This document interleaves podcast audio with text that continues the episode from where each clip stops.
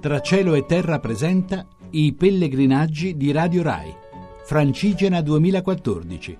L'Europa a piedi verso Roma.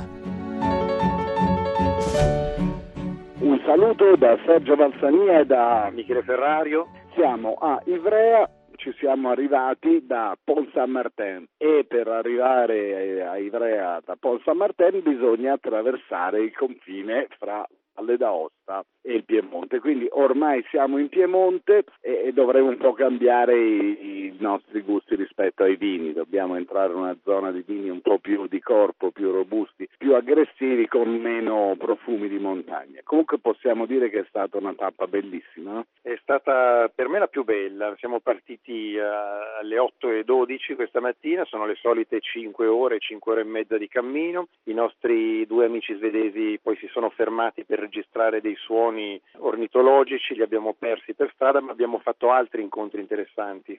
E come no, abbiamo incontrato Franco Grosso e Arturo Ramella, che sono due camminatori, sono due appassionati di cammini che fra l'altro organizzano cammini da queste parti, come per esempio il cammino di San Carlo, che loro propongono come un, una sorta di diverticolo rispetto alla, alla via francigena e con loro abbiamo camminato qualche chilometro, gli ultimi 5-6 chilometri, discutendo ovviamente di cammini perché su un cammino con dei camminatori di cosa si può parlare se non di cammini. E io mi sono sentito un po' più vicino a casa mia perché questo cammino di San Carlo, eh, che, chiamano anche la via delle Madonne Nere, parte da Einsiedel in Svizzera, nel cuore della Svizzera, dove c'è un santuario mariano importante, e arriva in sostanza fino all'altro santuario importante, dove pure c'è una Madonna Nera, quello di Europa. Famoso santuario, fra l'altro è un santuario dove organizzano un sacco di incontri proprio relativi alle visite ai santuari, ai cammini, a questa pietà, a questa devozione che eh, si esercita andando nei luoghi dove si trovano o le immagini della Madonna oppure le, le, le reliquie dei santi. E comunque il, l'argomento di discussione è stato come si va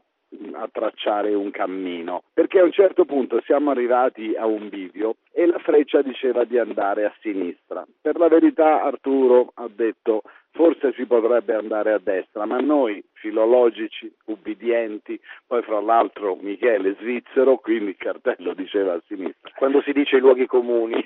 esatto, comunque siamo stati tutti d'accordo, anch'io che non sono svizzero, abbiamo girato a sinistra e poi ci hanno mostrato sulla carta che in realtà girando a sinistra si fa un simpatico giro attorno a un laghetto, si hanno due occasioni di una vista anche abbastanza interessante e dopodiché si cammina circa un chilometro, un chilometro e mezzo più di quanto si camminerebbe andando invece a destra. Io ho sostenuto con la mia consueta sfrontata brutalità che si trattava di un crimine contro l'umanità che andava perseguito nella maniera più feroce perché un pellegrino ha diritto ad avere la sua strada più corta per dove vuole andare. Però il dibattito poi è proseguito, chi diceva sì, però non bisogna sacrificare la possibilità di vedere qualche bella cosa. Tu che cosa? Sì, io, io in realtà questa mattina per fare il bastian contrario, perché questo è il mio ruolo, dicevo che appunto se puoi vedere qualcosina in più il pellegrino, il camminatore, io camminatore sono disposto a fare qualche passo in più, in realtà non è vero, qui te lo dico,